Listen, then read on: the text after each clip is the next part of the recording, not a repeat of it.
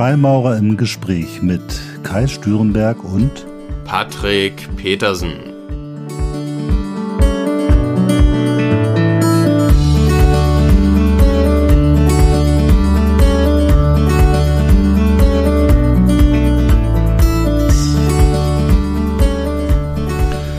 Ja, herzlich willkommen zu einer neuen Folge von Freimaurer im Gespräch. Hallo Patrick.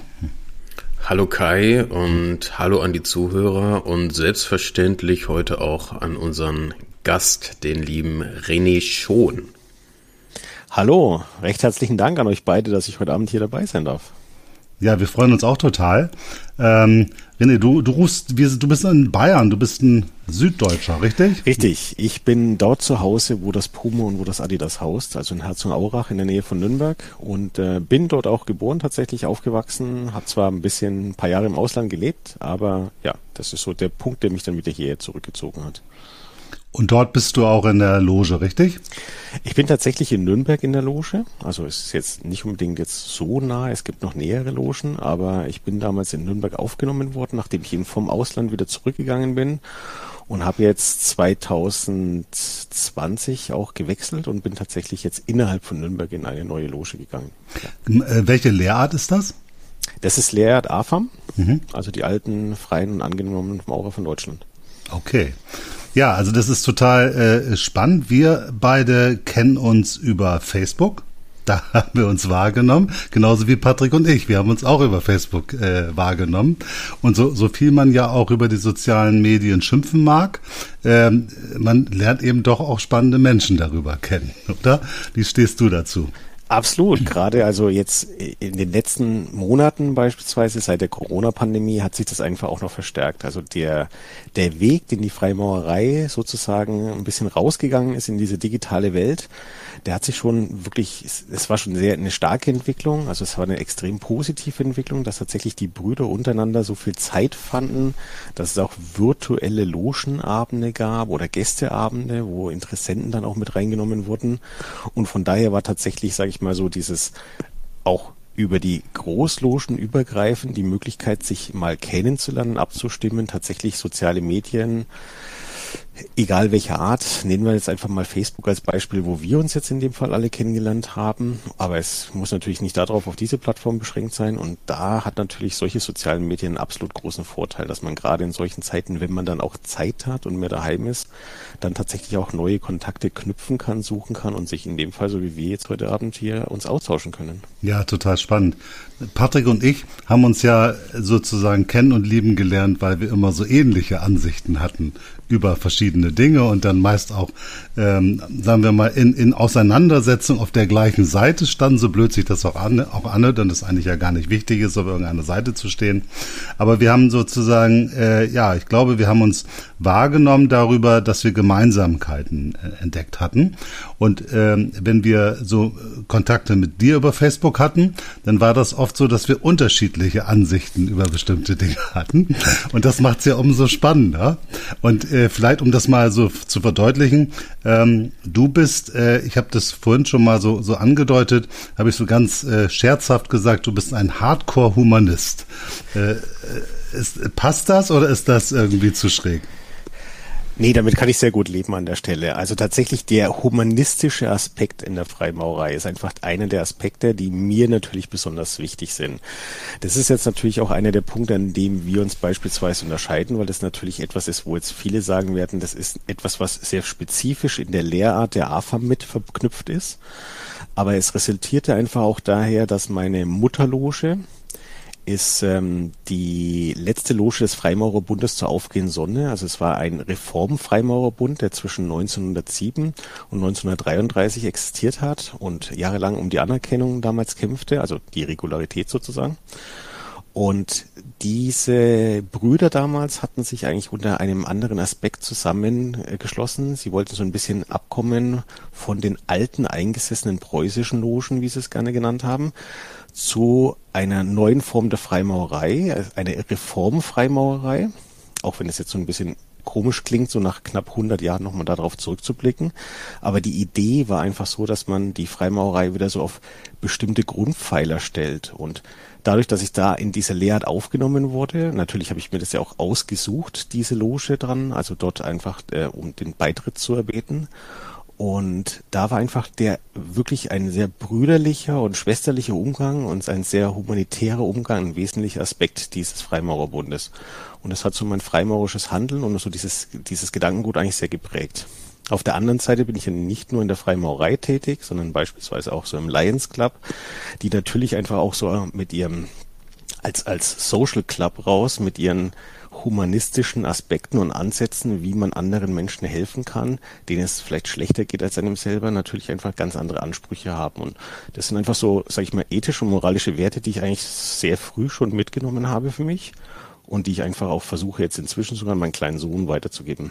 Freien Maurerbund zur aufgehenden Sonne. Patrick, kanntest du diese Lehrart? Tatsächlich nicht. Ich auch nicht. Okay, warum kennen wir das nicht? Also ist das so unbekannt oder ist das irgendwie so eine exotische Geschichte? Es kommt darauf an, wie man es betrachten möchte, aber es ist tatsächlich inzwischen unbekannt geworden. Es ist auch eine exotische Geschichte gewesen. Also wie gesagt, ihn gab es nicht sehr lange, von 1907 bis 1933. Der FZS hat sich damals relativ schnell. Die Nazis haben im Januar 33 die Macht übernommen. Der FZS hat sich im März 33 aufgelöst dessen, aufgrund dessen, dass sie gesagt haben, ähm, sie wollen diese Entwicklung nicht weiter tragen und sehen es einfach, sie wollen sich nicht unbedingt der Nationalsozialismus und dem Regime anbietern, um irgendwie dann doch noch weiter ähm, arbeiten zu können und sind dann sozusagen dann tatsächlich in die Deckung komplett gegangen. Und es war aber tatsächlich so, dass dieser Aspekt dieser neuen Freimaurerei von vielen Brüdern scheinbar sehr interessant empfunden wurde, weil der FZS hat in den ersten Jahren sehr viele, und in dem Fall reden wir auch wirklich von mehreren tausend Brüdern an Zuspruch und Zufluss bekommen von anderen regulären Logen. Das heißt, es gab sehr viele Neugründungen, es gab auch sehr viele Übertritte von Logen und ja, doch also von vielen Brüdern, die sich dem Bund des Freimaurerbundes zur aufgehenden Sonne angeschlossen haben. Und von daher war es eigentlich eine ganz interessante Entwicklung. Ähm, manchmal ist man natürlich so ein bisschen dran gescheitert an dem, an dem Willen und an dem, was man vorhatte zur Wirklichkeit. Also der FZS hat beispielsweise, was sehr prägnant war für ihn, in einem einzigen Grad arbeiten wollen. Das heißt, sie sind davon ausgegangen, dass alle Brüder gleich sind, egal, ähm, also da gab es nicht den, den Gesellen, den Lehrling und den Meister, sondern es gab halt tatsächlich einen einzigen Grad für die Tempelarbeit an der Stelle was dazu führte, dass einige dieser Brüder dann natürlich dagegen agiert haben und haben das dann tatsächlich relativ schnell, in dem Fall sieben Jahre nach der Gründung, tatsächlich dann auch wieder aufgeteilt, dass sie wieder ein Drei-Grad-System tatsächlich ganz klassisch weitergeführt haben. Und ähm, es gab dann auch in den Ende der 20er, Anfang der 30er Jahre einen relativ großen Streit innerhalb der Brüder. Und zwar ging es darum, um die andauernde Anerkennung und die Regularität, die immer ausgeblieben ist von Seiten der United Grand Lodge of England. Also man muss jetzt wissen, dass beispielsweise der Grand Orient de France sehr früh dann schon den FCDS anerkannt hat, aber es wurde eben die offizielle, die Regularität eben verweigert, was dazu führte, dass manche Brüder sich einfach nicht mehr hinhalten ließen und dann tatsächlich sich abgesplittert haben. Und dann gab es beispielsweise solche Auswüchse wie ähm, die in Bayreuth die Großloge zur Sonne. Okay, das heißt, wie immer, die Freimaurer machen sich immer viele Gedanken, streiten sich gern und diskutieren darüber, was richtig und falsch ist und was regulär und nicht regulär ist. Also auf jeden Fall war es nicht so, dass alle sagten, super, die machen es mal anders, sondern eher, oh, da muss man mal genau hingucken, ob die so richtig machen. Tatsächlich, ja. Und ich glaube, der, eine der wesentlichen Bestandteile, die mich bis heute auch noch geprägt haben, waren beispielsweise, weshalb auch die Regularität verweigert wurde, ähm, es wurde der große Baumeister aus den Ritualen komplett entfernt. Also dieses, dieses Sinnbild, was wir in den anderen Großlogen kennen, gibt es tatsächlich nicht in dem Ritual. Also das heißt, man muss sich auch nicht als Bruder dieser Lehrart, so möchte ich es jetzt einfach mal nennen, die es damals gab, nicht damit auseinandersetzen, wie fülle ich dieses Sinnbild oder es gab auch nicht diese Vorgabe, dass man irgendwie, wie es gerade eben von der United Grand Lodge of England, also ein Supreme Being irgendwie der Freimaurer haben muss. Das gab es nicht, von daher musste man sich tatsächlich nicht beschäftigen, was natürlich sehr viel Spielplätze gibt, beispielsweise für Menschen, die dem Atheismus sehr zugeneigt sind, zu sagen, ja, ich, da gibt es nichts, an was ich glauben möchte, aber ich möchte mich trotzdem für die Freimaurerei begeistern, also für die Idee dieser Gleichheit, Humanität, Toleranz und ähnliches und dort mich einfach dann auch tatsächlich anschließen und dann vielleicht auch selber mit äh, arbeiten dran oder zu verwirklichen. Und ein anderer Aspekt, der einfach auch bis heute sehr ähm, nachtragend ist, sage ich mal, von England aus, Seiten aus, ist, dass der FZS keine Bibel auflegt auf dem Meistertisch, sondern es wird tatsächlich ein weißes Buch aufgelegt, was, wie jetzt jeder, der sich so ein bisschen sehr tiefer mit Freimaurerei beschäftigt ist, ähm, dann weiß, dass es aus dem französischen Aspekt der Freimaurerei, also beim Grand Jahr de France gibt es dieses weiße Buch auch noch bis heute einfach aufgelegt. Auch diese Streichung des Baumeisters kommt dort tatsächlich vor. Also man merkt halt diesen stark französischen Einfluss. Und ähm, nachdem es diesen, ich möchte es mal sagen, diesen Streit zwischen der, Eng zwischen der englischen Großloge und der französischen schon seit inzwischen wahrscheinlich 150 Jahren sich dahinziehen, ähm, ist dann das einfach der Hauptaspekt gewesen, warum die Regularität damals für den FZS ähm, verweigert wurde. Und diese Loge gibt's aber jetzt auch nicht mehr, also diese Lehrart, ne? Das ist jetzt vollkommen verschwunden. Diese Lehrart gibt's tatsächlich nicht mehr. Der Frei, also der Freimaurerbund zur aufgehenden Sonne hatte als Mutterloge die Loge zur Wahrheit in Nürnberg. Und das ist tatsächlich meine Mutterloge, in der ich damals aufgenommen wurde und ähm, damals zum Freimaurer wurde. Okay, bist du ein Atheist? Ich bin tatsächlich bekennender Atheist. Ja, bekennender Atheist, okay. Das heißt, äh, aber nicht missionierender Atheist oder äh, auch missionierender Nein. Atheist? Also ich finde es sehr angenehm, wenn man mich nicht missioniert, weil ich habe auch den Aspekt, dass ich andere ähm, respektiere und versuche auch zu tolerieren. Bei dem Tolerieren wird jetzt tatsächlich äh, meine Partnerin sagen, scheitert es manchmal. Das liegt jetzt allerdings nicht unbedingt daran, dass ich nicht den Willen habe, sondern eher sagen würde, es ist eher der Aspekt, wie mir mein Gegenüber gegenübertritt und versucht mir das beizubringen, dass er doch recht, er oder sie dann doch recht hat an der Stelle. Ähm, ich finde eigentlich Religion interessant. Also ich, ich bin auch kein Atheist, der sagt, ich gehe in keine Kirchengebäude rein oder schaue mir keine Moscheen oder ähnliches an. Das mache ich sehr gerne. Ich, ich, ich mag die Architektur dieser Gebäude, ich mag auch sehr gerne diese Geschichte dieser Gebäude. Aber ich halte mich tatsächlich davon ab, dass ich missioniere und dass ich gerne auch nicht missioniert werde. Ich bin zwar sehr christlich erzogen worden von Seiten meiner Mutter, also somit regelmäßig in den früher noch als kleine Steppke in den Kindergottesdienst gehen, einmal pro Woche, bis regelmäßig dann in Gottesdienste, war dann auch so in Jugendorganisationen in der Kirche tätig und habe dann auch so, wir nannten das hier bei uns in der Gebung so Jungschars, also so Jugendgruppen geleitet, so christliche ähm, bis ich mich dann einfach so ein bisschen weiter mit so Thematiken, mit so Freigeist, denkwerischen Ideen beschäftigt habe und dann einfach gesagt habe, okay, ich gehe davon weg, dass es jetzt tatsächlich dieses eine über uns schwebende, was auch immer geartete Wesen gibt. Fand dann immer den Vergleich mit dem Spaghetti-Monster, der sehr gerne immer bei den Atheisten mit reinkommt, durchaus genauso witzig an der Stelle. Ähm, und kam tatsächlich dann auch so ein bisschen bedingt in den letzten Jahren durch diese Welle, die so Richard Dawkins mit, angest äh, mit angestoßen hat, mit seinem Buch Der Gotteswahn, einfach dann tatsächlich mehr so von dem christlichen Gedankengut in den Agnostiker bis hin zum Atheisten. Manchmal habe ich auch durchaus vielleicht mal radikale antitheistische, also das ist so die, die nächste Steigerung dann noch an der Stelle, Varianten, wobei das tatsächlich ähm, sich inzwischen wieder so ein bisschen gelegt hat in der letzten Zeit. Ja, finde ich total spannend, weil ähm, da gibt's ja ähm, Freimaurer die und Freimaurerinnen, die sagen würden, also als Atheist, da kannst du gar kein Freimaurer sein. Das funktioniert gar nicht, weil da steht irgendwo drin, du musst irgendwie an ein Supreme Being glauben und so ist das alles falsch. Damit kannst du aber umgehen mit, mit diesem Vorwurf oder mit dieser Idee. Also tatsächlich, ich kann mit dem Vorwurf inzwischen umgehen und auch mit der Idee. Ich möchte es natürlich auch keinem Freimaurer irgendwie ver verweigern, dass er sagt, er glaubt jetzt an dieses wie auch immer gottgeartete Wesen, an dieses Supreme Being, der bei den meisten natürlich irgendwie ein, eine göttliche Person also der, der, der, dieses Symbolbild des Baumeisters oder so ist meistens ein gottgegebenes Wesen irgendwie an, aus den einen dieser großen Religionen rausgegriffen, was die meisten auffassen.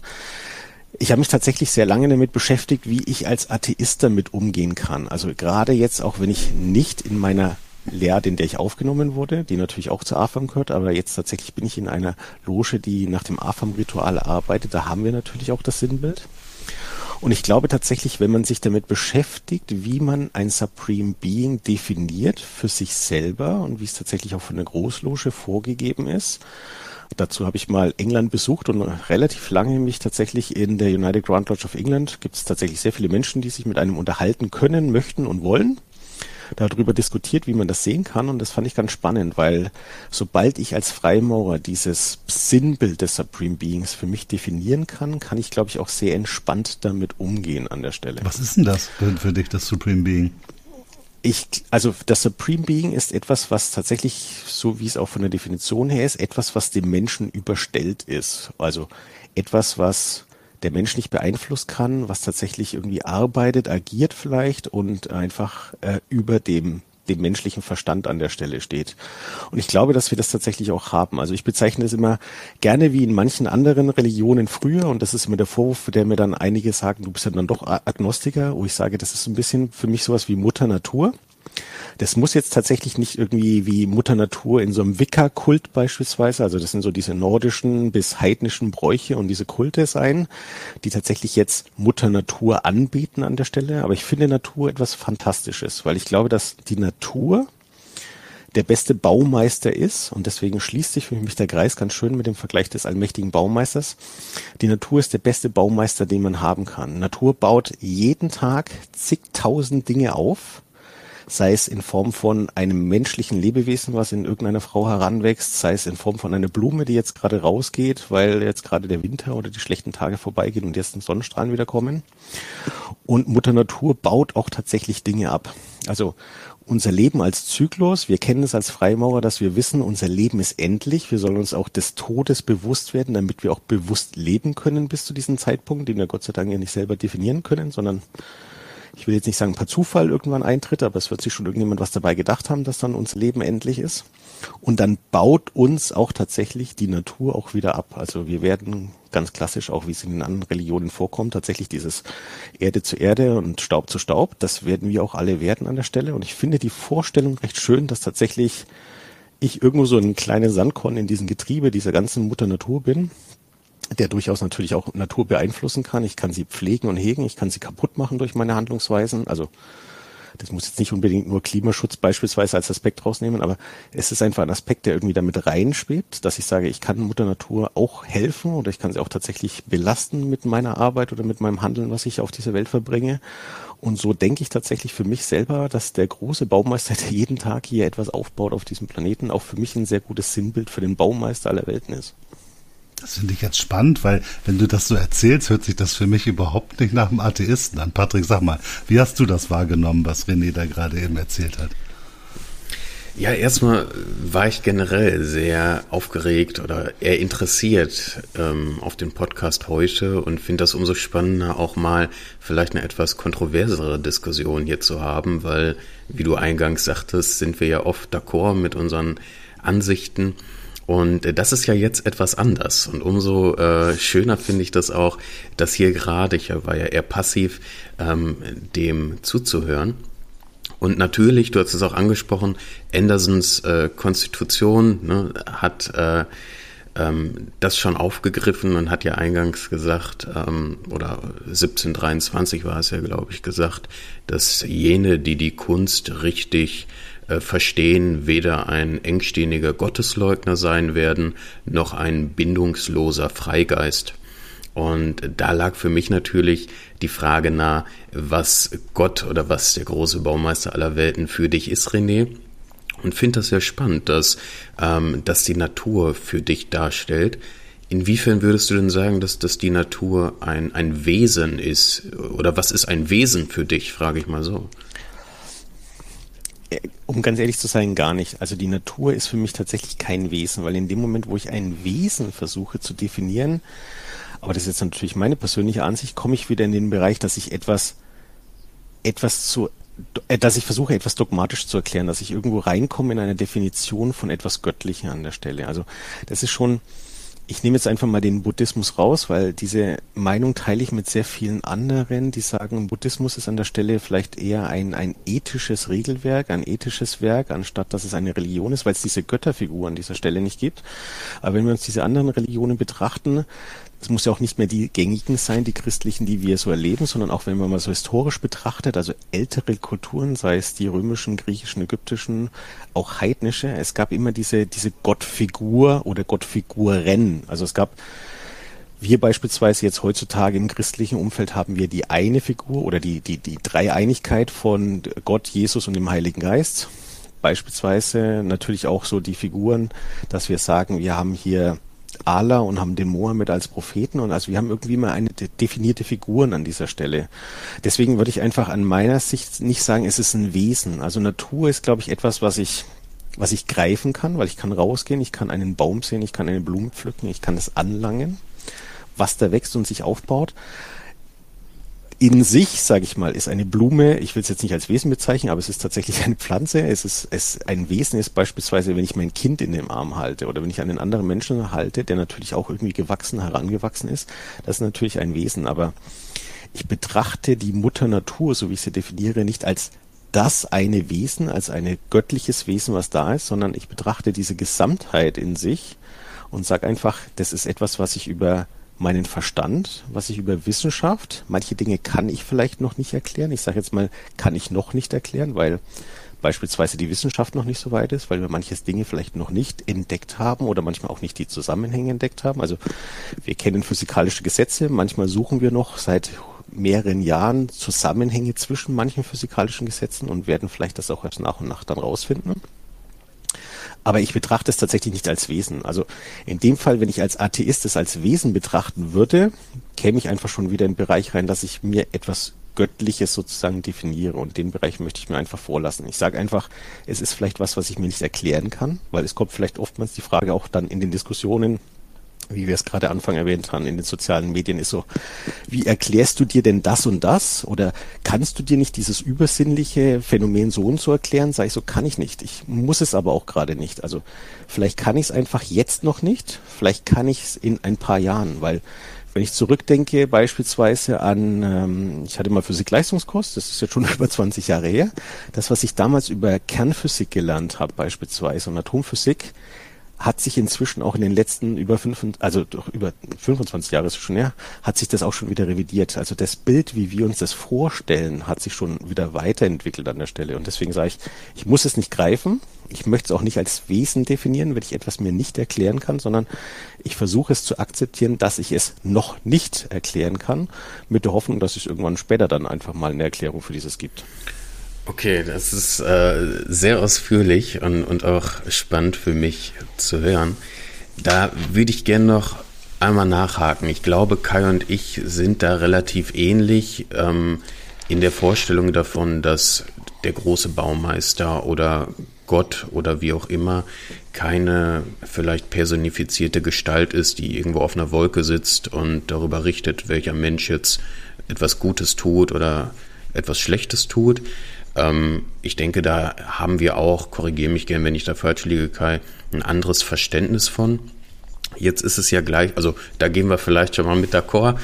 Ähm, jetzt ist es ja gleichzeitig so, wenn wir diesen ganzen Gottesbegriff vielleicht mal ausklammern, dass es im spirituellen Kontext ähm, Begrifflichkeiten gibt wie vielleicht Transzendenz, die auch Wissenschaftler wie, wie Maslow bereits ähm, kurz vor dem Tod in der Bedürfnispyramide mit als oberstes ähm, Ziel vielleicht sogar ergänzt haben und auch in der transpersonalen Psychologie mittlerweile mit äh, aufgenommen wurde.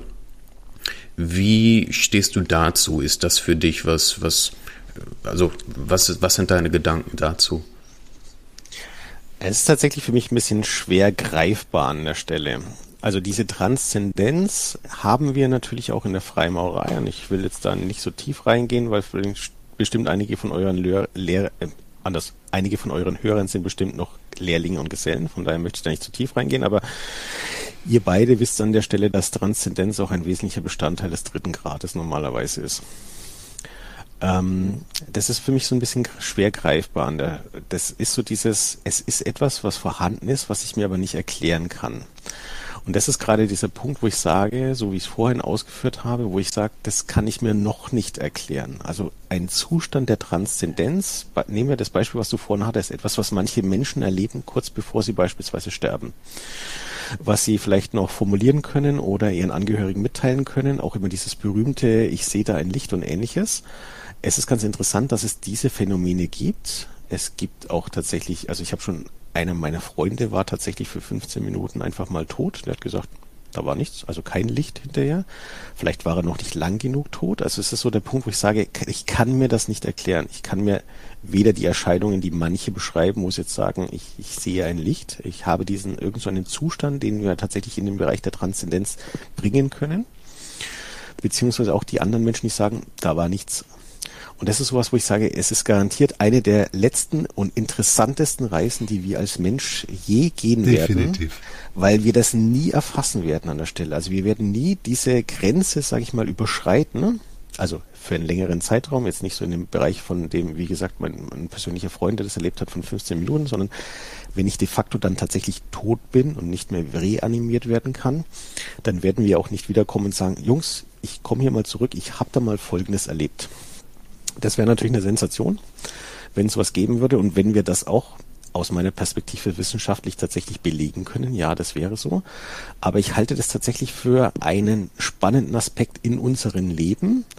Und deswegen kann ich mich auch sehr gut mit dem mit diesem wichtigen Bestandteil des dritten Grades anfreunden, dass es ein sehr wichtiger Bestandteil der Tod unseres Lebens einfach ist, weil unser Leben einfach endet und endlich ist.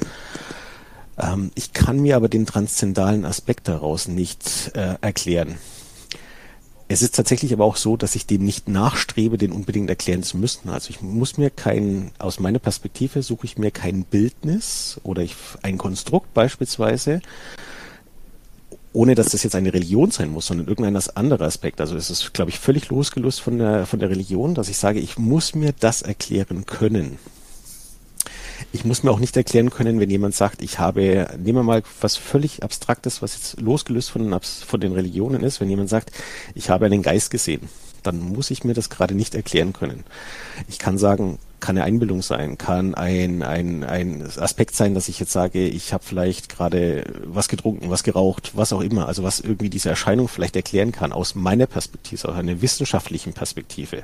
Es kann aber auch sein, dass ich es aus dieser wissenschaftlichen Perspektive nicht erklären kann, im Sinne von, ich weiß nicht, warum diese Person jetzt diese Wahrnehmung hatte.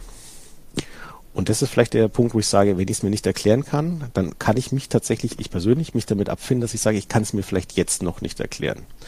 Ich glaube auch, dass wir als Menschen, und das ist jetzt vielleicht der Punkt, wo vielleicht ganz interessant ist für euch als dran, also für diesen Aspekt der Transzendenz, weil ich mich vor kurzem erst äh, mit meiner Lebensgefährtin drüber unterhalten hatte ich denke, dass wir Menschen in einem sehr eingeschränkten Bereich Wahrnehmung empfinden. Also wir sehen in einem gewissen Frequenzbereich, wir hören in einem gewissen Frequenzbereich, wir riechen beispielsweise ist im Vergleich zu manchen Tieren sehr wenig eigentlich. Und ich glaube tatsächlich, dass unsere Sinne, auch wenn wir sagen, oh, der Mensch mit seinen vielen Sinnen, ist extrem eingeschränkt. Wir haben sehr viele Tiere, die uns, sag ich mal, von unserer Gehirnkapazität her unterlegen sind, auch wenn es jetzt so ein bisschen negativ oder abwertend klingt. Aber beispielsweise, wenn ich meine Katzen ansehe, dann können die deutlich mehr riechen als ich an dieser Stelle. Und ich glaube tatsächlich, dass wir vielleicht manche Dinge gar nicht wahrnehmen, die es durchaus vielleicht Mutter Natur oder auf diesem Planeten tatsächlich gibt an der Stelle. Das soll jetzt nicht eine Erklärung sein für irgendeine Gespenstererscheinung oder ähnliches, aber es ist einfach was, wo ich mich sagen, wo ich für mich persönlich einfach mich abfinden kann, zu sagen, ja, wir sind einfach sehr limitiert in den Möglichkeiten, etwas wahrzunehmen aus unserer Umgebung, weil wir nicht so viel sehen können, weil wir nicht so viel wahrnehmen können, weil wir nicht so viel riechen und hören können. Und da kann durchaus noch sehr viel mehr sein, als wie wir als, also es kann noch sehr viel mehr um uns herum sein, als wie wir als Menschen tatsächlich wahrnehmen können. Ich nehme mal ein einfaches Beispiel, weil ich das immer ganz interessant finde. Ich habe zwei Katzen. Wenn ich die manchmal beobachte, dann sehe ich so, dass meine Katze an einem Punkt in die, in die Wohnung starrt oder die Wand anstarrt und plötzlich stellt sie dann die Nackenhaare auf oder halt diesen berühmten Kamm auf und faucht etwas an, wo ich sage, da ist nichts an der Stelle. Also wo ich sagen würde, da ist de facto nichts, kein, noch nicht mal irgendwie eine Fliege irgendwie, die sie gerade schockiert oder irgendwie gerade auf diese Palme bringt sozusagen. Und das ist dann was, wo ich dann sage, ich so, vielleicht ist da doch was, was ich einfach nicht sehe, weil ich es halt in meinem Spektralbereich einfach nicht wahrnehmen kann. Und das ist dann so der Punkt, wo ich sage, es kann durchaus etwas sein, was man vielleicht als Transzendenz dann bezeichnet oder als Wahrnehmung. Also es gibt immer mal Menschen, die Erscheinungen haben, Visionen haben und das ist jetzt auch unabgelöst von der Religion. Das gab schon zu den alten Römern gab es schon Orakel, manche, die sich, wissen wir auch so, mit manchen Düften oder aufsteigenden Gasen aus Erdlöchern betört haben und dann etwas gesehen haben. Und ich glaube, dass tatsächlich, was dieser Aspekt ist, der Mensch selber limitiert ist. Und ich glaube, wenn wir uns das eingestehen, dass wir einfach tatsächlich, wir nehmen viel wahr, aber wir nehmen nicht allzu viel wahr. Dafür bauen wir uns manchmal Maschinen. Wir haben Maschinen, die sehr viel besser hören, in anderen Frequenzbereichen oder Spektralbereichen sehen können dann auch und dann eben die Wahrnehmung dann auch verändern, was da ist. Und ich glaube tatsächlich, wenn man sich damit abfindet, dass wir halt einfach eine Limitierung haben, so wie wir als, als, als, als Menschen aufgebaut sind, dann lässt sich damit auch tatsächlich ganz angenehm leben. Ja, würde ich, äh, vielen Dank für die Erklärung erstmal, würde ich ähm, auch gerne nochmal ansetzen wollen, denn wenn ich das richtig rausgehört habe, ist generell die, die Vorstellung von Transzendenz schon für dich eher jenseits gerichtet. Tatsächlich ja, ja. Okay, und hm, vielleicht da noch ergänzend, ich bin natürlich, habe eine hohe Affinität zur Spiritualität, damit halte ich auch nicht hinterm Berge, bin aber genauso ähm, ein Freund der Falsifikation und ähm, studiere auch Psychologie nebenbei und bin auch da sehr aus akademischer Sicht interessiert. Jetzt ist es so, dass der Begriff der Transzendenz für in meiner Wahrnehmung, wenn ich mir die Definition anschaue, an sich deckungsgleich ist mit ähm, Definitionen von Begrifflichkeiten wie, du hast vorhin den Buddhismus angesprochen, vielleicht der Nirvana im Buddhismus und viel, was, was Buddha vielleicht über das Thema grob gesagt haben könnte, mit dem, mit der Begrifflichkeit des Moksha vielleicht im Hinduismus. Und da ist es ja durchaus so, dass es einige tausend, wahrscheinlich noch mehr, äh, Zehntausende, vielleicht Hunderttausende Erfahrungsberichte gibt, natürlich subjektiver Natur in der Regel, aber die von der Transzendenz im Diesseits beispielsweise als Folge ähm, jahrelanger Meditationspraxis berichten. Ist das für dich wie, wie, wie stehst du dazu? Ist das für dich eine Sache, die nicht greifbar ist? Schließt du das aus? Hältst du das für Hingespinste oder? Also im ersten Blick glaube ich, jemand, der vielleicht so tickt wie ich, würde es erstmal als Hirngespenst abtun. Aber ich glaube, das wäre zu einfach. Also ähm, dieser Mensch, von dem wir jetzt gerade reden, der vielleicht jahrelang meditiert oder ähnliches, nimmt ja tatsächlich etwas wahr das kann jetzt erstmal für mich natürlich eben, wie gesagt, ein Hirngespinst sein oder ich sage einfach, ja, ich kann es jetzt abtun, als der hat halt einen leichten Dachschaden aufgrund von der jahrelangen Meditation oder so einen ganz blöden Spruch wie, egal was er geraucht hat, er kann einfach die Hälfte davon nehmen, wäre auch okay. Ich glaube, das ist einfach zu einfach gedacht an der Stelle. Ich glaube, man kann sich durchaus damit beschäftigen und von daher finde ich den Aspekt, den du gerade reingebracht hast, also diesen Psychologie-Effekt einfach, dabei einfach schon interessant. Warum haben diese Menschen diese Wahrnehmung? Warum empfinden die so, wie sie gerade sind. Und an der Stelle finde ich es dann auch ähm, ganz spannend, weil es ist für mich tatsächlich das, was du gesagt hast. Es ist eine subjektive Wahrnehmung von einer Person, mit der ich mich auseinandersetzen kann und dann versuchen kann, sie tatsächlich aus meiner Sicht objektiv im Sinne von wissenschaftlich versuche zu erklären. Und da kommen wir dann auch wieder bei dem Punkt rein, manches kann ich nicht an dieser Stelle erklären. Ich gestehe aber persönlich auch als Atheist einfach dem Menschen zu, dass er diese subjektive Wahrnehmung hat. Ob das jetzt, sage ich mal, ein eine gottgerichtete oder eine, eine überirdische oder übermenschliche Erfahrung ist an der Stelle oder ob das jetzt was ganz was realistisches ist im Sinne von er arbeitet an sich im Sinne, dass er sagt, er, macht von mir aus Yoga, Meditation, das schon seit mehreren Jahren oder Jahrzehnten und hat einfach ein persönliches anderes Empfinden, was er dann natürlich auch subjektiv, aus meiner Perspektive, von daher richtig formuliert, mitteilt oder seine Umgebung mitteilt. Und ähm, Nein, ich möchte es, also um deine Frage zu beantworten, ich tue das nicht ab als Hirngespinst, sondern ich glaube, dass es tatsächlich für diese Person so ist und ich glaube, dass man auch tatsächlich so tolerant sein kann, dass man auch diese Meinung so stehen lassen kann. Man sollte sie durchaus tolerieren. Man muss sie vielleicht nicht nachvollziehen, weil man halt nicht das Hintergrundwissen, die Erfahrung oder vielleicht die jahrelange, sag ich mal, geistige Arbeit leistet, die diese Person vielleicht auf sich genommen hat.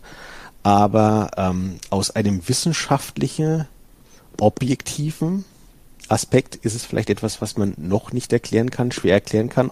Manchmal möchte ich vielleicht auch sagen, dass es tatsächlich zu wenig Menschen gibt, die sich mit diesen Aspekten beschäftigen Weil wenn ich mich jetzt tatsächlich objektiv aus einer wissenschaftlichen Perspektive damit beschäftige, dann müsste ich ja natürlich einfach auch aus statistischen Gründen einen sehr größeren Bereich finden an Personen, also einen größeren einen Personenkreis, der einfach wirklich repräsentativ ist, wo ich dann tatsächlich vielleicht sage, diese Personen haben eine ähnliche oder sogar die gleiche Wahrnehmung und dann fange ich an zu analysieren, warum, also wo sind die Schnittmengen, warum können sie diese tatsächlich haben. Also das ist der Punkt, wo ich dann einfach sage, da geht diese subjektive Wahrnehmung der Menschen dann einfach auch wieder in einen objektiven wissenschaftlichen Hintergrund wieder weiter. Aber tatsächlich, ich verurteile diese Menschen nicht. Also ich glaube tatsächlich, ähm, ich habe mich schon selber äh, in, in buddhistischen Ritualen begeben und fand das auch sehr spannend wenn ich auch nicht einfach so diese mehreren Stunden lang da sitzen kann und meditieren kann, weil mir dann tatsächlich persönlich einfach mein Geist, sag ich mal, entgleitet und dann ich tatsächlich dann einschlafe. Was jetzt nicht schön ist dann bei so einem Ritual, weil ich neige zum Schnarchen. Aber für den Aspekt einfach, dass man mal sich in sich kehrt, dass man mal auch die Ruhe zulässt, also diesen, diesen meditativen Charakter, das finde ich gar nicht verwerflich. Also das finde ich auch nicht so, dass es etwas Spirituelles sein muss, sondern ich glaube, das tut einfach selbst mir als Atheist mal gut, sich, sagen wir mal, in sich zu kehren, mit sich selber zu beschäftigen und mal selber zur Ruhe zu kommen.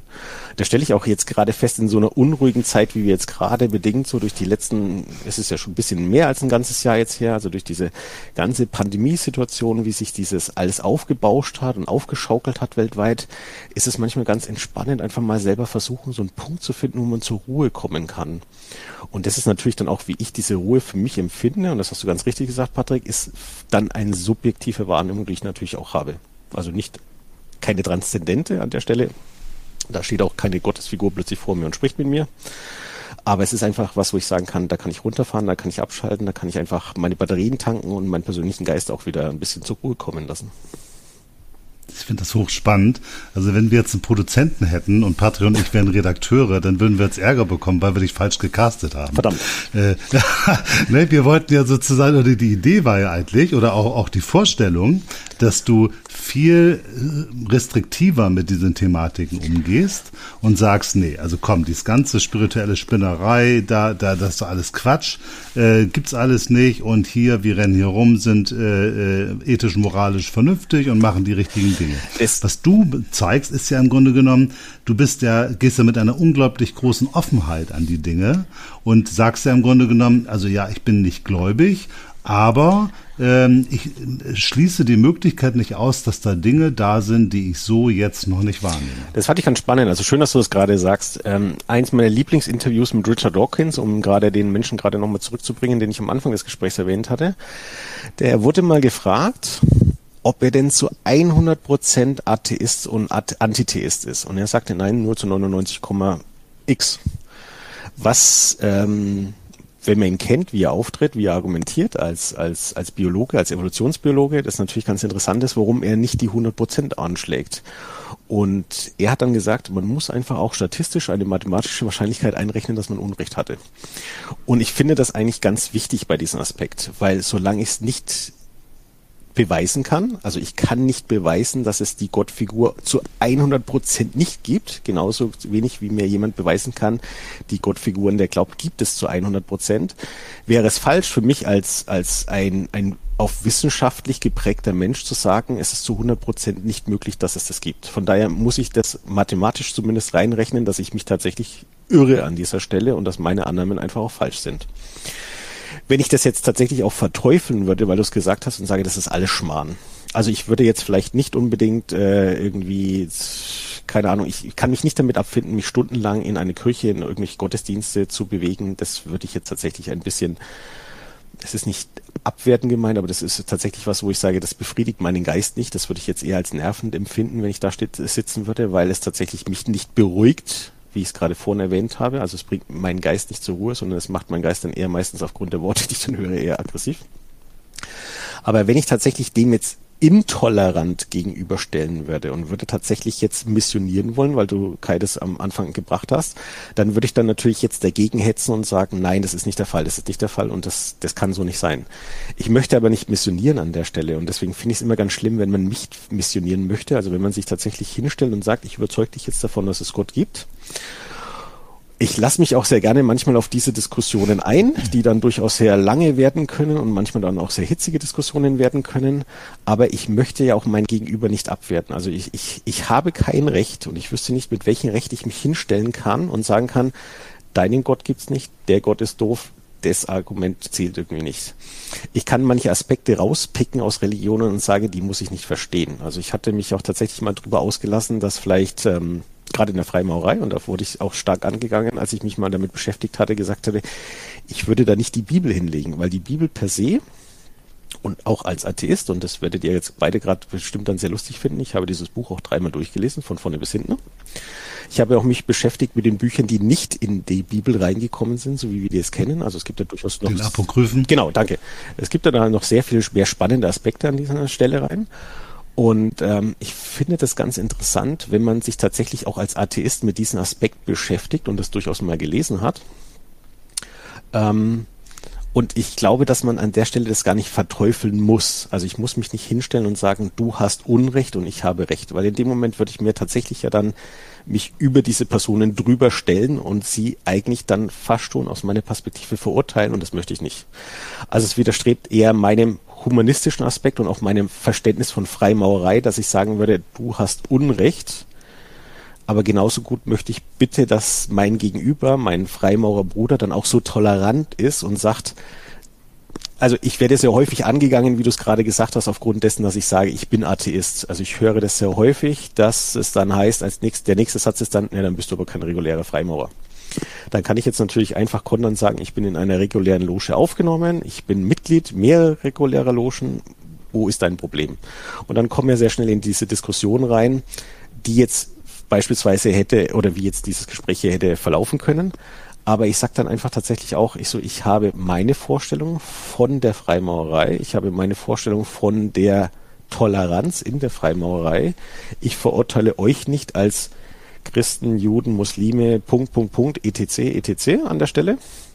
Und genauso hoffe ich es eigentlich auch, wenn derjenige tatsächlich mir auf der Winkelwaage begegnet, um jetzt gerade mal bei freimaurischen Symbolen zu bleiben, dass ich nicht dafür verurteilt werde, dass ich sage, ich glaube nicht an diese Gottvorstellung, die du hast. Ich habe zwar für mich gerichtet ein Supreme Being, wenn wir in einem Ritual der AFAM uns befinden oder beispielsweise auch von anderen Großlogen, kann ich mit dem Sinnbild des allmächtigen Baumeisters, also was mir übergeordnet ist, etwas anfangen, weil ich versucht habe in der Freimaurerei, sonst wäre ich nicht Freimaurer geworden, wenn ich sagen würde, ich kann mit den Aspekten gar nichts anfangen, aber ich habe ein Sinnbild für mich dort definiert, wo ich sage, ich so als Atheist, wenn ich sage Mutter Natur, wie ich es vorhin erwähnte, ist der tollste Baumeister, sie macht es jeden Tag, baut auf, baut ab, baut um, dann kann ich damit sehr gut leben. Aber ich möchte nicht eigentlich missioniert oder also dazu gebracht werden, dass ich mir jetzt praktisch meinen Glaubensansatz hier über Bord schmeiße und irgendwie mich zu etwas Neuem bekennen müsste.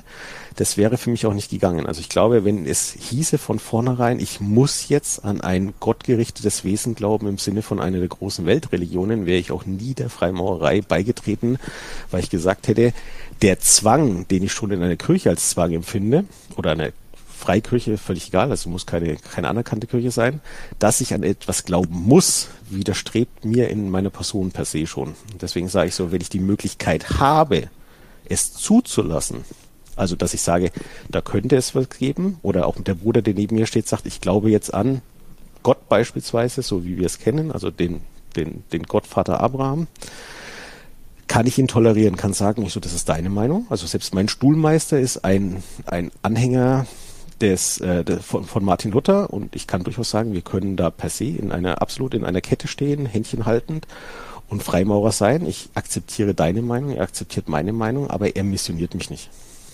Einheit in der Vielheit, Feilheit. Das ist der große Aspekt daran. Und ich glaube tatsächlich, dass dieser Aspekt von vielen Brüdern sehr stark vernachlässigt wird. Also gerade in den sozialen Medien, weil ihr das aufgebracht den, den Punkt aufgebracht habt und ähm, da haben wir uns natürlich auch alle kennengelernt. Ihr wisst, ich diskutiere das sehr gerne mit. Gerade wenn es dann heißt, hier Atheismus geht gar nicht, wo ich sage, doch, also ich fühle mich da super gut und ich kenne auch sehr viele atheistische Brüder, die vielleicht nicht so rausgehen, sage ich mal, in die Öffentlichkeit, sich outen, weil man natürlich dann doch schon ein bisschen so den Shitstorm, sage ich jetzt mal auf Neudeutsch, ab können muss. Also der kommt schon, der, da sind Freimaurer gerade hinter Tastatur nicht sehr brüderlich und nicht sehr auf der Winkelwaage, sondern da schießt man dann schon mal schneller raus. Ich kenne es auch von mir. Also manche Dinge, wenn ich was tippe und bin dann gerade in will ich sagen Rage, aber so aufgebracht, dann tippe ich schon manches auch sehr viel schneller und böser, als wie ich es tatsächlich dann jemandem sagen würde. Das ist jetzt der große Nachteil der sozialen Medien, das kennen wir alle an der Stelle. Ähm, aber der Vorteil ist wiederum, dass wir uns austauschen können und ähm, ich versuche halt einfach, sage ich mal, nicht mit dem Finger zu zeigen und drauf zu zeigen, zu sagen, pass auf, ich habe die Weisheit mit Löffeln gefressen, ich weiß, da ist kein Gott und ihr, ihr, ihr, ihr habt Unrecht, sondern ich versuche einfach zu sagen, ich so, du kannst Recht haben, du kannst Recht haben, ich kann aber auch Recht haben. Und ich glaube, dass wir tatsächlich, wenn wir das zulassen, um zurückzukommen zu dieser Vielfalt, dass wir uns drauf konzentrieren, was haben wir gemeinsam als Freimaurer und uns nicht die ganze Zeit an den zwei, drei, vielleicht sind es auch fünf Prozent Unterschieden aufhängen und uns dran vom allem auch nicht aufreiben, weil manchmal sind es schon wirklich sehr anstrengende Diskussionen, sehr feindselige Diskussionen auch. Klar, in den sozialen Medien kann ich einfach jemanden mal schnell blocken und dann habe ich ihn dann auch schnell vergessen, weil dann sehe ich auch irgendwie seine Einträge nicht mehr, das sei mir dahingestellt. Aber es ist ja trotzdem was, was mich bewegt, wenn ich mich auf diese Diskussion einlasse und wenn ich tatsächlich mich drauf wieder zurück besinne, und ich glaube, das ist der entscheidende Aspekt in der Freimaurerei, was wir alles gemeinsam hatten, sei es der FO, sei es die AFAM, sei es 3WK, dann glaube ich, dass wir sehr viele Gemeinsamkeiten finden in der Freimaurerei. Und wenn wir uns auf diese Gemeinsamkeiten stürzen, daran arbeiten, an den Gemeinsamkeiten, an unserem eigenen Stein, glaube ich, dann haben wir sehr viel mehr erreicht. Dann haben wir tatsächlich nämlich diese Weltbruder- und Schwesterkette, die wir immer so gerne anpreisen, und dann haben wir nicht dauernd immer mal hier eine Lücke, mal da ein Loch, mal da Schweizer Käse reingeschossen, sondern dann können wir auch tatsächlich mit diesen Aspekten arbeiten. Dass wir alle durchaus mal ein bisschen unterschiedlich ticken, das wird einem, glaube ich, nirgendwo anders mehr bewusst als in der Freimaurerei, weil fragst du zehn Freimaurer über ihre Meinung, kriegst du 20 Antworten, 30 Leute, die es nochmal anders sehen und schon bauscht sich das Ganze aus. Ich glaube einfach, dass wir wegkommen müssen von dem, von dem Aspekt, den ich sehr gerne immer lese in den sozialen Medien, dass es die Freimaurerei, mit der Betonung auf, dass die gar nicht gibt, sondern ich glaube, Freimaurerei ist, und da zitiere ich jetzt gerade mal einen meiner Altstuhlmeister, für dessen Aussage ich ihn sehr schätze, Freimaurerei ist etwas sehr Egoistisches. Das ist tatsächlich etwas, ein persönliches Erlebnis. Wir sagen es ja auch selber. Wenn wir aufgenommen werden, haben wir ein Erlebnis, was nur wir für uns ein einziges Mal wahrnehmen, wahrgenommen haben, den Moment, wenn wir in die Weltbruderkette treten. Und ich glaube tatsächlich, dass das einer der wesentlichen Bestandteile ist der Freimaurerei, dass es die wahre Freimaurerei nicht gibt, sondern dass es Grundpfeiler gibt, dass es Grundaspekte gibt, die sich wie eine Schnittmenge in der Mathematik einfach schneiden, die gemeinsam sind, dass es Unterschiede gibt. Und ich glaube, wenn wir jedem einfach seinen Platz zulassen werden, dann würde sich auch jeder da rein zurechtfinden, ohne dass wir ihn verurteilen, dass er an dieser Stelle in der Freimaurerei gerade steht. Und dann kommen wir nämlich tatsächlich zu diesem Tempel der Humanität, zu dieser Bruderkette hin, wenn ich sagen kann, ich kann mich mit dir an eine Kette stellen, obwohl ich weiß, an der Stelle haben wir eine unterschiedliche Meinung. Aber ich bin so weit in meinem in meinem Sein als Freimaurer, dass ich sagen kann, ich akzeptiere dich und ich toleriere dich einfach, weil wir mal abgesehen von dem Aspekt ticken wir ansonsten ziemlich gleich. Einheit in der Vielfalt, das ist total spannend. Da rennst du bei uns natürlich die, die, die Türen, die offenen Türen ein. Ähm, und du hast recht, in den sozialen Medien haben wir oft diesen Antagonismus, dass auf der einen Seite eben äh, so richtige Christen oder ähm, ganz harte Verfechter des Du musst glauben, um Freimaurer zu sein. Auf der anderen Seite gibt es natürlich genauso auch missionierende Atheisten, die auch alles, was irgendwie glaubt oder sagen wir so ein Gespräch über Transzendenz, wie wir es eben geführt haben, wahrscheinlich mit mitleidigen Lächeln begleiten würden. Die gibt es natürlich auch. Ähm, und das Interessante, was ich eben äh, fand, du hast ja so deine Vorstellung beschrieben wie du, ähm, also wenn du über die Natur sprichst, als ordnendes Element, als, als Zyklus, als Aufbau, als Abbau. Ähm, und wenn ich versuche, meinen Glauben dazu zu packen, dann ist das eigentlich nicht viel anders, außer dass ich da drüber über die Natur noch eine Energie setzen würde, die sozusagen auf die Natur wirkt. Aber das ist doch der einzige Unterschied, weil sonst würde ich alles unterschreiben, was du da geschrieben hast. Und gleichzeitig treten wir aber nach außen, du als Atheist auf und ich als, ich mag das Wort heutzutage gar nicht mehr sagen, weil es so fürchterlich belegt ist, als Esoteriker. Ne? Und wir, der Unterschied ist aber minimal im Grunde genommen. Wir haben nämlich alle gemeinsam, die wir hier heute sind, obwohl, wenn man jetzt Brüder fragen würde, die uns auf Facebook erlebt haben oder auch in anderen Kontexten, würden sie sagen, Mensch, die sind aber alle schon ganz schön anders, stellen wir eigentlich gerade fest, dass da so viel Gemeinsames ist und die Unterschiede, wie du es so schön sagst, sind eigentlich nur äh, in, in ganz kleinen Teilen. Und es ist geradezu aberwitzig, dass auch äh, in der Welt man sich so viel Zeit nimmt, über diese wenigen Unterschiede zu reden, anstatt einfach mit den vielen Gemeinsamkeiten umzugehen. Ich glaube, schön, dass du den Aspekt ansprichst. Ich glaube, das ist ein sehr menschlicher Aspekt. Da menschelt es so gerne in den Freimaurerkreisen, größeren Gruppierungen, gerade auch in den sozialen Netzwerken, weil ich glaube, über gemeinsame Dinge zu sprechen, das macht nicht so viel Spaß.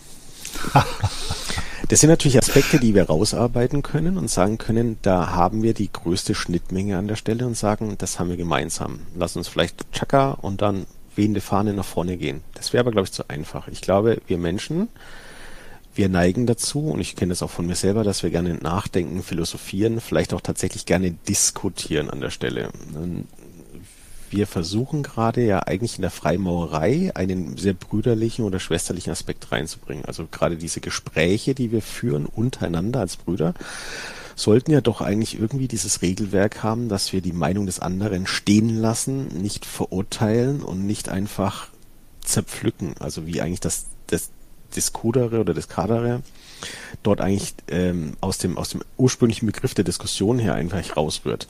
Wir versuchen aber tatsächlich, oder das ist eigentlich das Spannendere, wenn wir so ein bisschen, und ich glaube, das ist ein sehr menschlicher Aspekt, sehr gerne sticheln an der Stelle, sage ich mal.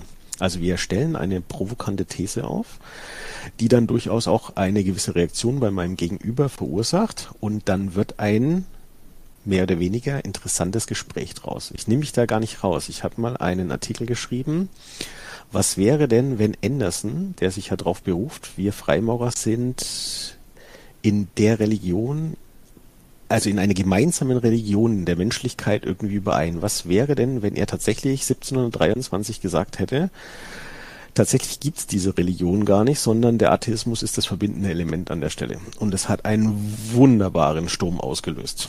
Ich habe aber auch schon von vornherein reingeschrieben, es sei mal eine wirklich sehr übertriebene und sehr krasse These. Also ich habe das auch schon in den einleitenden Worten versucht zu relativieren, aber ich habe nur geschrieben, was wäre denn, wenn das so wäre. Und ich glaube einfach, an der Stelle macht es natürlich Spaß, weil also nicht das Provozieren, dass ich jetzt irgendwie mein Gegenüber stark provozieren möchte, aber ich erzeuge eine Reaktion, die mich auch tatsächlich selber zum Reflektieren bringt und zum Nachdenken bringt. Will heißen, wenn wir jetzt über die gemeinsamen Aspekte sprechen, dann sage ich so, wir haben gemeinsam die Toleranz. Dann sagt jeder Freimaurer, ja. Und dann endet dieses Gespräch aber auch irgendwie. Also wenn ich diese gemeinsamen Aspekte tatsächlich rausarbeite, dann werden viele zustimmen und sagen, ja, genau, das ist so wenn ich tatsächlich diese wenigen Aspekte, also diese paar Prozent rauspicke, die uns unterscheiden, wie jetzt gerade eben in diesem Gespräch, der Atheismus oder der Glaube, dann kann ich damit, wie wir es jetzt gerade führen, durchaus ein sehr interessantes Gespräch führen, weil wir sagen, wir haben Aspekte, die wir von anderen Blickwinkeln betrachten, die wir per se anders betrachten, aus einem esoterischen Aspekt oder aus einem atheistischen Aspekt. Aber das kann einfach dazu führen, dass wir selber sagen, es kann durchaus eine Bereicherung sein. Also wenn ich mich mit Freimaurern austausche über esoterische Aspekte, wie beispielsweise euch beiden, dann kann ich sagen, so dann erweitere ich meinen Horizont. Ich will jetzt nicht sagen, ich erweitere meinen Geist, das wäre so ein bisschen immer so dieses Übertriebene. Aber ich erweitere meinen Horizont, indem ich sage, ich lasse mich auf dieses Gespräch ein, ich lasse mich auf diese Aspekte ein und ich denke vor allem drüber nach. Im Sinne von, das muss nicht gleich jetzt gerade in dem Gespräch sein, das kann manchmal auch zig Stunden, Tage später sein, wo ich sage, okay, das ist vielleicht ein ganz interessanter Punkt, den die oder der die Person angesprochen hat. Da habe ich noch nie so drüber nachgedacht. Oder ich betrachte das anders. Warum betrachte ich das anders? Und dann fange ich an, mich zu reflektieren, selber über meine Meinung nachzudenken Und das ist etwas, was ich sehr schätze an der Freimaurerei. Also eigentlich den brüderlichen Austausch, insofern er nicht in ein Streitgespräch endet, wie es eben oft sehr gerne hinter der Tastatur in den sozialen Medien gemacht wird, sondern wenn ich mich tatsächlich über einen Aspekt austauschen kann, wo ich sagen kann, da habe ich eine Meinung, da hat mein Gegenüber vielleicht eine andere Meinung, dann sage ich so, ich, ich muss nicht unbedingt deinen Standpunkt teilen. Aber ich akzeptiere nicht, tolerieren, erklär mir bitte, warum er so ist, dann verstehe ich ihn. Und diesen Aspekt habe ich tatsächlich im Laufe meiner freimaurischen Karriere, ist falsch, meine freimaurischen Laufbahn eigentlich für mich so mitgenommen. Und ich portiere diesen Aspekt auch sehr gerne in mein Berufsleben oder beziehungsweise auch in mein Privatleben. Also wenn ich, nehme als Beispiel, das kennt jeder von uns, in seiner Partnerschaft mal eine Streiterei führt oder eine Diskussion führt, weil man an zwei Punkten durchaus völlig konträr ist, dann weiß ich irgendwann oder ich, ich verstehe, dass wir nicht zusammenkommen. Also ich komme nie auf die Meinung, die mein Gegenüber hat. Aber dann versuche ich tatsächlich dieses Gespräch ein bisschen umzudrehen. Dann sage ich so, erklär mir, warum du so denkst, wie du denkst. Also warum, was hat dich dazu geführt, dass deine Meinung so ist? Wenn ich den Weg nachvollziehen kann, warum diese Meinung, die vielleicht aus meiner Sicht falsch ist, oder engstirnig ist oder wie auch immer. Aber wenn ich nachvollziehen kann, warum mein Gegenüber so denkt oder wie es dahin gekommen ist, ist es für mich leichter, das zu akzeptieren. Weil dann ist es kein Stempel, der mir von oben ausgedrückt wird, sondern ich kann sagen, okay, mh, hm, der Aspekt, wenn man so betrachtet, wenn man so betrachtet, dann kann man durchaus zu dieser Meinung kommen. Dann kann ich aber auch darstellen, pass auf, ich sehe meine Meinung an, oder ich sehe das anders aus den und den Gründen, weil ich das die Entwicklung, bis ich zu dem Punkt komme, wo ich sage, so ist es, den habe ich vielleicht anders durchlaufen als du. Also der Punkt, wie ich meine Meinung gebildet habe, sozusagen, ist anders verlaufen als bei meinem Gegenüber. Und das macht es mir manchmal sehr leicht, auch gerade eben, im, wie gesagt, im beruflichen oder im sozialen Umfeld, dass ich versuche, mein Gegenüber zu verstehen.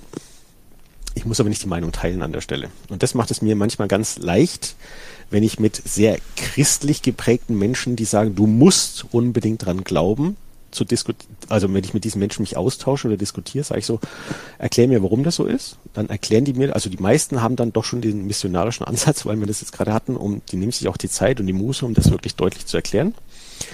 Ähm, wenn ich es nachvollziehen kann, kann ich sagen, ich so, ja, ich so, schön, du denkst so, ich habe es verstanden, warum du so denkst, ich einfach nicht. Also ich, ich kann deinen Gedankenfluss, der dich dazu gebracht hat, dass du so siehst, nicht nachvollziehen, weil mein Gedankenfluss ist an der Stelle einfach nicht so wie deiner.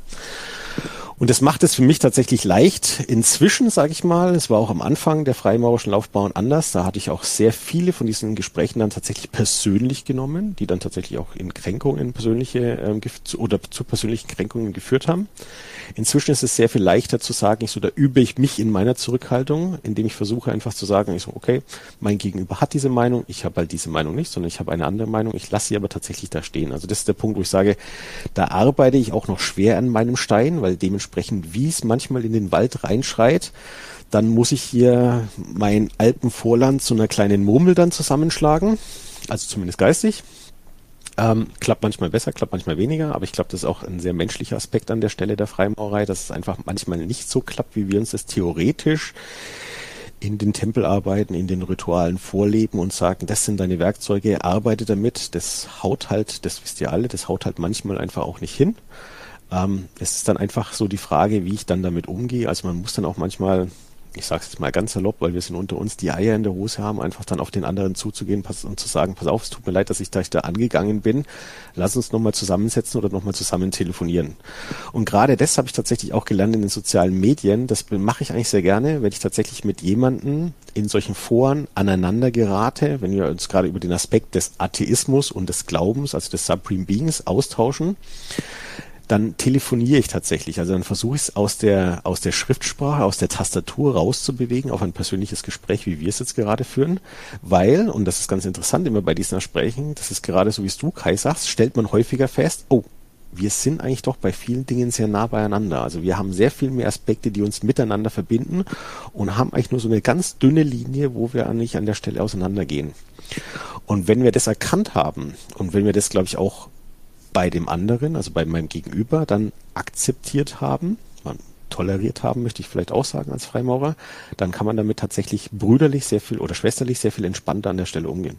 Also ähm, das ist ja wirklich ähm, eine Frage, also man hat den Eindruck, du hast ja auch dazugelernt. Also das Freimaurersein hat bei dir offensichtlich was gebracht. Ja, das wird jetzt nicht jeder so sehen, aber. aber man könnte das daraus ableiten, weil du sagst, du bist früher schon anders ja. damit umgegangen, gehst heute damit, damit wiederum anders um. Also das zeugt ja von einer gewissen Entwicklung. Es gibt einen Punkt, der mich aber immer noch, noch, noch bewegt. Und das ist für mich oft ein Punkt gewesen. Äh, also ich habe auch sehr gute äh, Bekannte, die sehr richtig gläubig sind, also klassische Christen. Und ich habe auch sehr gute Bekannte, die Atheisten sind. Und äh, ich komme mit denen eigentlich allen wunderbar klar.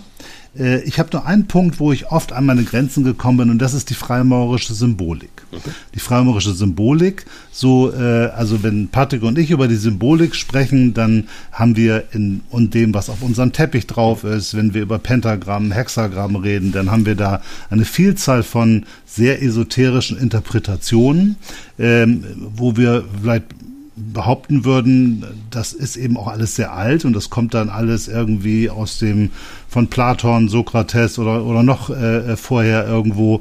Und wir oder ich sage mal aus meiner Sicht ist die Symbolik der Freimaurerei für mich der klare Nachweis, jetzt sage ich es mal so hart, dass äh, es eben esoterische Einflüsse in der Freimaurerei gab, irgendwo vor ein paar hundert Jahren, wo das alles so zusammengekommen ist. Und dann gibt's aber auch Brüder und Schwestern, die sagen, nee, ich interpretiere die Symbolik komplett anders. Und zwar ohne Gott, ohne Transzendenz, allein auf einem, einem rein humanistisch, moralisch-ethischen Aspekt. Machst du das auch so oder welche, wie gehst du mit der Symbolik um, die wir das haben? Das ist jetzt eine sehr gute Frage. Ich möchte das mal ein bisschen teilen, die Antwort darauf. Ähm, ich habe ja vorhin anfangs erwähnt, dass ich in einer Loge aufgenommen wurde, die dem Freimaurerbund zur aufgehenden Sonne angehörte und immer noch die Rituale offiziell von der AFAM abgesegnet auch tatsächlich durchführen darf. Also das heißt die alten Rituale dieses Freimaurerbundes in dem Bauplan, so wie wir es kennen, also sprich in dem, sei es ein Teppich, sei er aufgemalt oder wie auch immer, kommen diese Symbole tatsächlich nicht vor. Also das heißt, das, was du jetzt gerade angesprochen hast, ähm, der, das Pentagramm oder dann auch tatsächlich ähm, das Band, was dann offen ist und und und, also sehr viele Aspekte, die auf dem normalen Teppich einfach, sei es in der AFAM oder sei es im FO vorkommen, die sind tatsächlich so im Freimaurerbund zur aufgehenden Sonne nicht vorgekommen. Das heißt, ich musste mich in meiner Lehrart, also offiziell wie gesagt AFAM, aber trotzdem halt mit der, mit der Freigabe, dass tatsächlich diese alten Rituale und diese alten Symbole auch verwendet dürfen, nicht weiter beschäftigen, weil es die gar nicht gab in dem Punkt, wo ich okay. in die Freimaurerei gekommen bin. Natürlich wirst du dann irgendwann auch äh, Geselle und gehst dann auf Wanderschaft und lernst dann natürlich sehr viel mehr Aspekte kennen. Also ich habe mir dann tatsächlich die Freiheit genommen, aufgrund dessen, dass ich auch geschäftlich viel reise, dann zu sagen, ich gehe in eine 3WK-Loge, ich gehe in den FO, ich gehe in klassische AFAM-Aufnahmen oder Rituale und schaue mir tatsächlich die unterschiedlichen Aspekte an. Ich sammle tatsächlich persönlich auch sehr viele freimaurerische Rituale und vergleiche durchaus die verschiedenen Aspekte dieser Rituale und findet es auch ganz interessant. Auch da findet man tatsächlich auch wieder sehr viele Gemeinsamkeiten, aber auch sehr viele Unterschiede. Ähm, ich würde jetzt mich nicht dahinstellen und zu sagen zu wollen, dieses Symbol hat genau diese Bedeutung. Denn ich glaube, das ist oftmals das, was falsch gemacht wird in der Freimaurerei. Und ich bitte mich jetzt dann nicht dafür zu verurteilen, dass ich das so knallhart formuliere, sondern es gibt ja tatsächlich auch solche Werkstätten von den Großlogen angeboten, wo tatsächlich diese, diese Symbole dann erklärt werden. Und ich glaube, es ist ganz richtig, wie du es gerade gesagt hast, Kai, dass gesagt wird, historisch bedeutet dieses Symbol das. Da liegt irgendwie die Winkelwaage, der Zirkel. Also alle die Symbole, die irgendwie auf diesen Teppich, auf den Arbeitsteppich drauf sind, werden dann erklärt im kleinsten Detail. Ich glaube auch tatsächlich, und deswegen formuliere ich das gerade so, dass die historische Bedeutung durchaus so sein kann an der Stelle. Freimaurerei war etwas, was sich nie wirklich niedergeschrieben hat. Also es gibt sehr viele Logen, die einzelne Sachen niedergeschrieben haben, aber alles, und das wisst ihr selber, was mit diesen Ritualen zu tun hat, mit diesen Geheimniskrämerei um die Freimaurerei, wurde nie aufgeschrieben. Deswegen ist es etwas, was wir über Jahrhunderte hinweg die Freimaurerei hat nicht erst mit Anderson angefangen und mit der Gründung der Vereinten Großloge in London, also nicht im, im Goose und Gridiron, sondern das gab es ja schon vorher, gab es ja auch schon Logen. Das wurde einfach immer mündlich portiert und das ist auch ein wesentlicher Bestandteil der Freimaurerei, dass vieles einfach weitergegeben wird von den älteren zu den jüngeren Brüdern, also nicht vom Alter her, sondern von der Aufnahme in der Loge. Und ich glaube tatsächlich, dass wir erst in der Neuzeit angefangen haben, etwas zu dokumentieren an der Stelle. Deswegen finde ich das nicht falsch zu sagen, historisch betrachtet war das, das, das, das und das. Wir werden aber nie beweisen können, das war wirklich genau so gedacht gewesen. Warum ist dieses Zeichen da drauf? Weil wir haben kein Schriftstück, Schriftstück, wo drauf steht, kein altes Schriftstück, also in der Neuzeit schon, aber wir haben kein altes Schriftstück, wo drauf steht, dieses Symbol ist genau aus dem Grund da drauf. Und ich glaube tatsächlich, dass wenn wir uns die Freiheit lassen, als Freimaurer, dass wir tatsächlich etwas vermitteln im Sinne von den historischen Aspekt der Freimaurerei mit reinnehmen. Und den finde ich ganz interessant, weil es gibt Freimaurer, die sagen, ja, wir sind halt dann als zur Gründung der Großloge los. Es gibt welche, die sagen, ja, aber die ersten Texte sind noch weiter zurück, bis hin zu denjenigen, die sagen, die Baumeister, hier die ersten Pyramiden waren die ersten großen Baumeister. Ich glaube, ich kann es nicht beweisen, dass es das Gegenteil ist von dem, was diese Leute sagen. Von daher sage ich so, kann jeder recht haben. Und ich finde, man muss auch aus dem Aspekt einfach offen sein und sagen, ja, ich kann nicht das Gegenteil beweisen. Warum soll ich dann auch nicht sagen, es wäre möglich, dass das so ist? Von daher glaube ich auch, dass es das Symbol so bewertet in seiner Richtigkeit gar nicht gibt, sondern ich glaube tatsächlich, wenn wir an etwas arbeiten wie einem Ritual und wir haben Symbole, die als Freimaurer auf uns einwirken, einwirken müssen, weil es, diese Rituale haben ja auch Sinn, dass wir etwas aufnehmen, dass wir etwas mitnehmen in unser Alltagsleben, dass wir etwas haben, was unser Handeln ausrichtet, sei es auf der Winkelwaage, sei es in unserem Winkel und Zirkel. Dann müssen wir auch einen Weg finden, wie wir diese Symbole tatsächlich für uns mitnehmen, erklären und portieren an der Stelle. Und deswegen ist es ganz wichtig für mich persönlich zu sagen, ich lasse jedem das Recht zu, dass er sagt, das bedeutet das für mich. Also dieses Symbol bedeutet das für mich. Der eine wird, um, das Pentagramm ist ein sehr schönes Beispiel. Aus einem christlichen Aspekt kann ich jetzt sagen, oh, das Pentagramm, wenn ich es auf den Kopf stelle, hier ein Satansritual. Es kann aber auch tatsächlich einfach mal ein sehr viel netteres und sehr viel freundlicheres Symbol sein, was ich einfach näher an einen flammenden Stern oder irgendwas ranbringe. Ich kann auch nicht sagen, dass ein sechszackiger Stern jetzt unbedingt etwas ist, was den Juden vorbehalten ist, sondern sechszackige Sterne gab es beispielsweise, also ich komme hier aus dem Bereich Franken, das ist ein Zeichen für Brauereikunst gewesen im Mittelalter. Also das hat exakt den gleichen Stern gehabt. Also von daher haben wir Symbole, die wir auch schon lange haben, die unterschiedliche Bedeutungen haben können. Und das ist kein Phänomen in der Freimaurerei alleine. Nehmen wir mal das, das wir haben oder als Christen, ich habe es früher auch immer gern getragen, ein Kreuz um den Hals rumgetragen. Wenn ich jetzt den knallharten Römer von vor 2000 Jahren sage, dann war das eher ein Hinrichtungsgegenstand. Also es läuft garantiert keiner mit einem Abbild eines elektrischen Stuhls um den Hals rum. Aber de facto wurden an einem Kreuz Menschen getötet. Die wurden da aufgehangen, die wurden da nicht unbedingt, also ich glaube nicht, dass sie dran genagelt wurden, weil zu teuer wäre Eisen damals gewesen, sondern eher dran gebunden und aufgestellt. Aber es ist, glaube ich, das Aspekt dieses Kreuzes. Für uns hat es als in der christlichen Welt eine ganz andere Bedeutung. Dieses, die Auferstehung, dieses, diesen Tod überwinden, was Jesu, also wir stehen jetzt kurz vor Ostern, deswegen kommen wir gerade auch wieder in diese Symbolik mit rein. Und ich glaube, genauso ist es tatsächlich in anderen Religionen in der Freimaurerei auch, dass wir Symbole haben, die wir für uns persönlich einfach versuchen zu erklären, damit so ein Ritual auch tragbar ist ich kann diese Symbole für mich tatsächlich einfach mitnehmen und versuchen zu erklären aus einem historischen Aspekt raus. Jetzt beispielsweise, wenn ich einen AFA-Arbeitsteppich anschaue. Ich kann natürlich auch einfach stur sagen, in der Redfreimaurerei, in der ich aufgenommen wurde, gab es diese Symbole gar nicht auf dem Teppich. Warum soll ich mich damit auseinandersetzen? Ich mache das, wie gesagt, sehr gerne, weil ich mich mit den Symbolen und mit den Ritualen beschäftige. Also wurde dann auch ja irgendwann mal dann später in den schottischen Ritus aufgenommen. Da kommen ja dann doch noch ein paar mehr Symbole auf einen zu. Und das ist eigentlich ganz interessant, weil das hat so diesen Touch rein, den ich auch sehr gerne betreibe von, von Forschung, von Verstehen, also von historischen Aspekten einfach in der Freimaurerei. Wie kommt dieses Symbol zustande und welche Bedeutung hatte dieses Symbol schon im Laufe der Zeit? Also von daher, um zurückzukommen auf deine Frage, ja, ich glaube, dass Symbole sich einfach auch im Zeitgeist, in den, Zei in den Werten durchaus manchmal wandeln können und unterschiedliche Bedeutungen haben können. Mal was Negatives vielleicht, mal was Positives. Und dass das wirklich sehr individuell manchmal sein kann, wie man diese, diesen Bauplan des Lebens, wie es immer so gern heißt, für sich selber interpretiert und mitnimmt. Und ich glaube, wenn wir Freimaurerei tatsächlich so ein bisschen auf den Kernpunkt runterbrechen, um wieder in diese Einheit und Vielfalt zu kommen, dann muss doch Folgendes eigentlich für uns wichtig sein, was diese Symbole angeht, dass ich oder die Person, sag ich mal, die an einem Ritual teilnimmt, dieses Ritual tatsächlich als für mich tragend im Sinne von bereichernd, vielleicht auch einfach zum Batterien aufladen, also dass es mir etwas, einen Mehrwert gibt. warum sollte ich an etwas teilnehmen, wenn es mir keinen Mehrwert gibt? Also wenn es langweilig wäre, würde ich auch nicht hingehen. Ne? Ich gucke mir auch keinen Film an, den ich langweilig finde, dann würde ich auch schnell im Fernsehen umsetzen auf etwas anderes.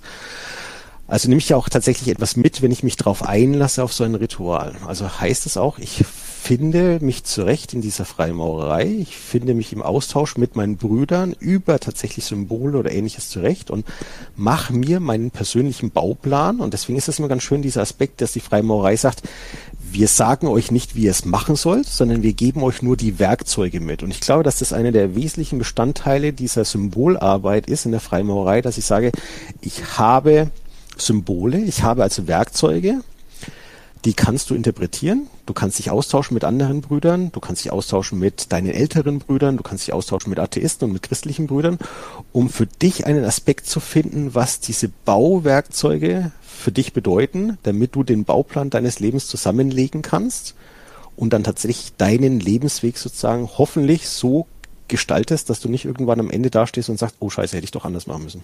Einmal links abbiegen statt rechts. Hast, also du hast es heute geschafft, äh, meinen Blick auf Atheismus nochmal deutlich äh, zu erweitern. Äh, ich weiß nicht, wie es dir geht, Patrick. Wir haben heute ganz viel zugehört, wir beiden, ne? Und ganz, ganz wenig erzählt. Und ich habe jedenfalls ganz viel gelernt.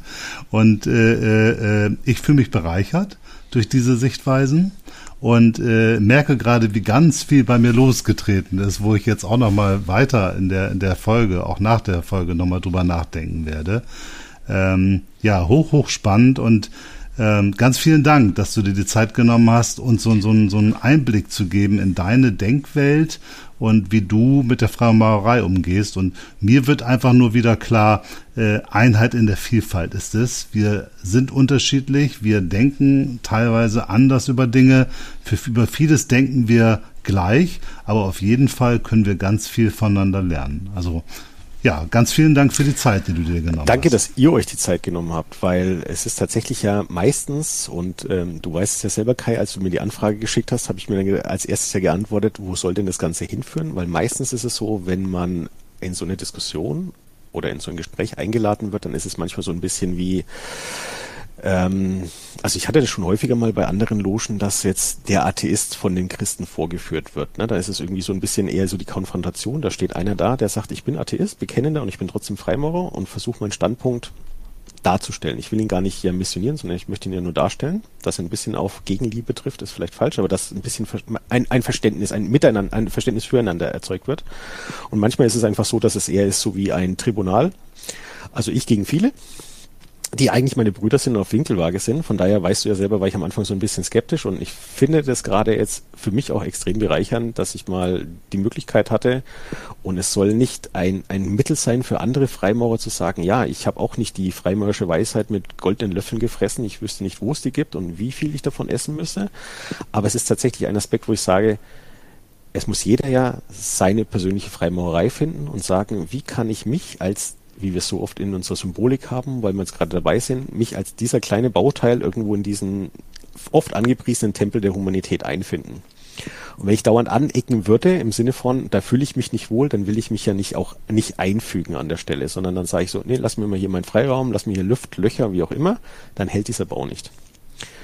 Wenn es aber tatsächlich das Verständnis füreinander, eben diese oft angesprochene Einheit in der Vielfalt angepriesen wird, dann kann ich auch sagen, ich, so, ich kann es darstellen und das ist halt mein Weg von Freimaurerei, mein Verständnis für Freimaurerei und ich freue mich tatsächlich, wenn hier diese Pandemie wieder vorbei ist, mit dir Kai, mit dir Patrick, auch gerne wieder in der Bruderkette zu stehen und eine gemeinsame Tempelarbeit auch gerne beim FO ähm, durchzuführen. Da habe ich kein Problem mit an der Stelle.